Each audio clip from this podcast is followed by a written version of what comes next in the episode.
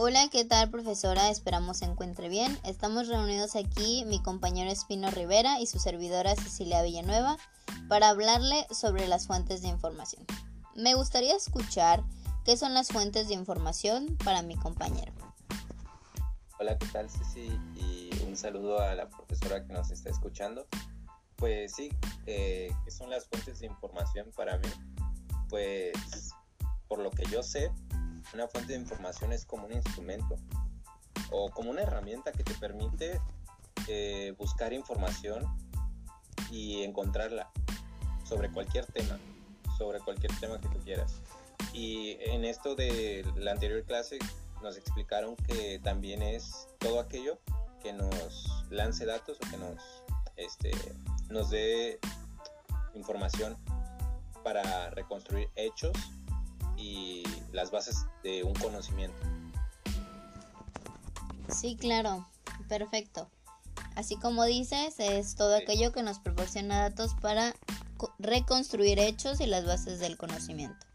Me gustaría también platicarte sobre los niveles de fuentes que yo conozco, que son las fuentes primarias, secundarias y terciarias.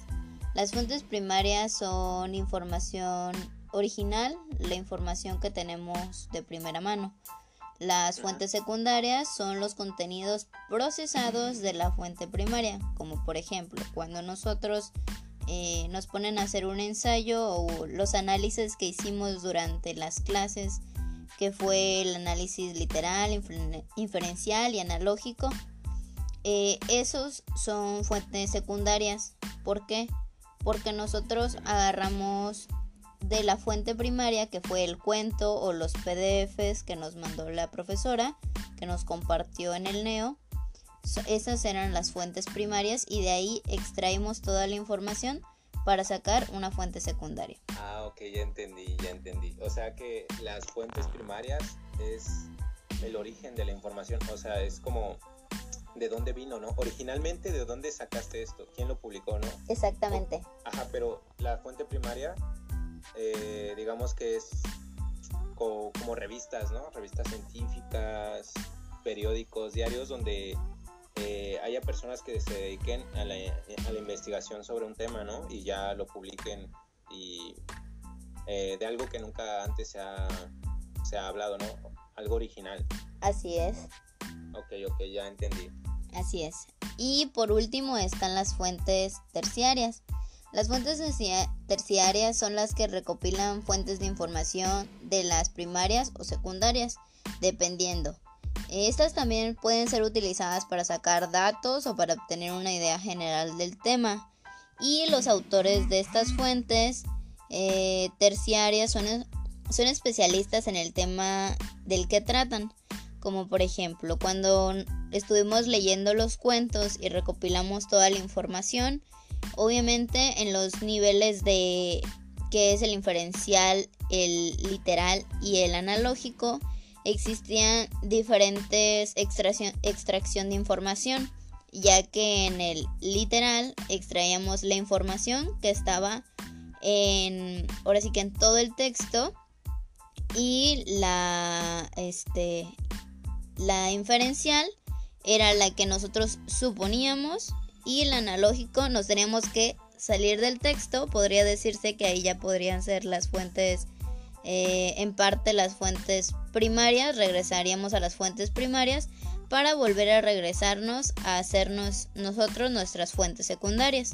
Es como un poco confuso, pero la verdad es que si juntamos eh, lo que sabemos sobre las fuentes y juntamos sobre los este, análisis este, literal, inferencial y analógico, se nos va a hacer muchísimo más fácil. Ah, ok. Entonces, para entenderlo mejor, una fuente terciaria es como, a pensar, como un informe policial, ¿no? Donde la fuente original sea los, este, el testimonio de, de, de, un testigo, ¿no? Sí, claro. Y y la secundaria sería la, la escena del, como la escena del crimen o no sé o lo que lo que dicen los medios y ya el informe policial ya sería basado en lo que haya contado eh, en los testimonios y en la escena del crimen, ¿no? Es, eso sería la información terciaria. Sí, así es. Así como dices, la fuente primaria sería ahora sí que lo que dirían las personas, las secundarias fueran las noticias y las terciarias serían como los periódicos o las revistas. Ok, ok, ok. Ahora me gustaría saber si tú conoces alguna algún tipo de fuentes de información. Mm, algún tipo de fuentes de información como fuentes de información confiables. Así es. Sí, eh, sí conozco pues varios tipos de fuentes de información y vimos unas en la clase. Ah, está la hemerográfica. Este tipo de información es más en anuarios, diarios, revistas. Eh, también conozco otra que es la de los impresos, como podría decirse como publicidad, este, flyers, boletines, eh, trípticos, volantes, todo eso que cuando salimos a la calle podemos observar anuncios o, mm, no sé, un, cartel donde te donde tengo algún mensaje eh, un mensaje significativo o que esté lleno de información acerca de un producto también tenemos los eh, el tipo de información cartográfica de cartografías. Eh, esto es más relacionado con los mapas, con los planos, con los croquis. Esto recuerdo bien cuando iba en el metro aparecía un mapa de todas las líneas del metro y entonces te da la información de dónde estás ubicado. Y eso es la cartografía. Tenemos también la estenografía, son las transcripciones a partir de plática o documento taquigráfico, como símbolos, eh, letras, eh, que tengan algún significado o, sea de algún tipo de lenguaje. También tenemos los iconografías, el tipo de eh, fuente de información iconografía es la artística científica, publicitaria, educativa, propagandística, periodista y familiar. O sea, básicamente engloba eh, varios tipos de fuentes de información. Y la última que yo conozco es la, la bibliográfica. Esta no es, es importante igual. Es, igualmente es importante. Es eh, donde la vemos son las antologías, las compilaciones, los ensayos, las monografías, las tesis de grado, eh, los tratados, diccionarios, etc. Eh, ahí podemos encontrar lo que es una fuente de información bibliográfica. sé si ¿tú conoces otros, otros tipos de fuentes de información? Sí, sí, recuerdo también que vimos algunas otras tipos de fuentes, que por ejemplo fueron las archivológicas, que estas estaban divididas en dos partes, que eran las públicas y las privadas. Recuerdo que la maestra nos comentaba sobre cómo estaban, por ejemplo, las privadas o hay algunas públicas, que por ejemplo son los registros de población, registros de propiedad o el Archivo General de la Nación que estos a veces están guardados en lugares privados o a, la vista de la demás gente, pero si tú a ti te gustaría leerlo, si hay ciertos parámetros para llegar a leerlo. O, y están también las privadas, que son ciertos documentos oficiales, diarios, cartas o hasta pueden ser hasta retratos. Luego vemos este los las arqueológicas. Estas pues son las, ahora sí que también podría decirse más comunes, porque son la música, los vestigios, los sitios arqueológicos como es este Xcaret y cosas así, los edificios y construcciones que vemos día a día. También existen otros tipos de fuentes que son las orales, que estas podrían decirse que vienen de diferentes tipos de autores, que son los líderes de opinión, los funcionarios, los voceros o los cronistas. También existe eh, las que también son comúnmente vistas, que son las videográficas, que son los programas de televisión que podrían ser como eh, Televisa, TV Azteca, Canal 2, Canal 11 o diferentes tipos de canales donde comúnmente salen noticias. Y está la de las películas que hiciste. Mm, ya ven que cuando vamos a Cinépolis o Cinemex siempre nos salen como pequeñas noticias o, cortos donde nos, nos adquieren una pequeña información. Y también están los, este, las audiográficas. La audiográfica, eh, aquí podemos ver que son como este podcast que estamos haciendo. Exacto. Y que son los audioramas, los programas de radio, los audiolibros o los archivos musicales. Eh, yo creo que lo que más que yo creo que lo que aquí la gente conoce son los audiolibros. No sé qué es lo que piensas tú. Yo creo que es lo que lo que comúnmente conocen como fuente de audiográfica.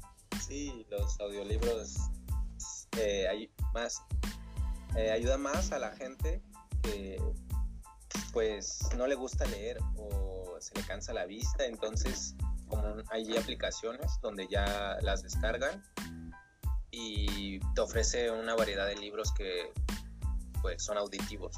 Claro. Entonces ya solamente te, hasta para dormir te sirven, nada más te sientas y escuchas tu libro, eh, te puede relajar eso o también este, te puede llegar a informar bastante, dependiendo qué tipo de libro leas.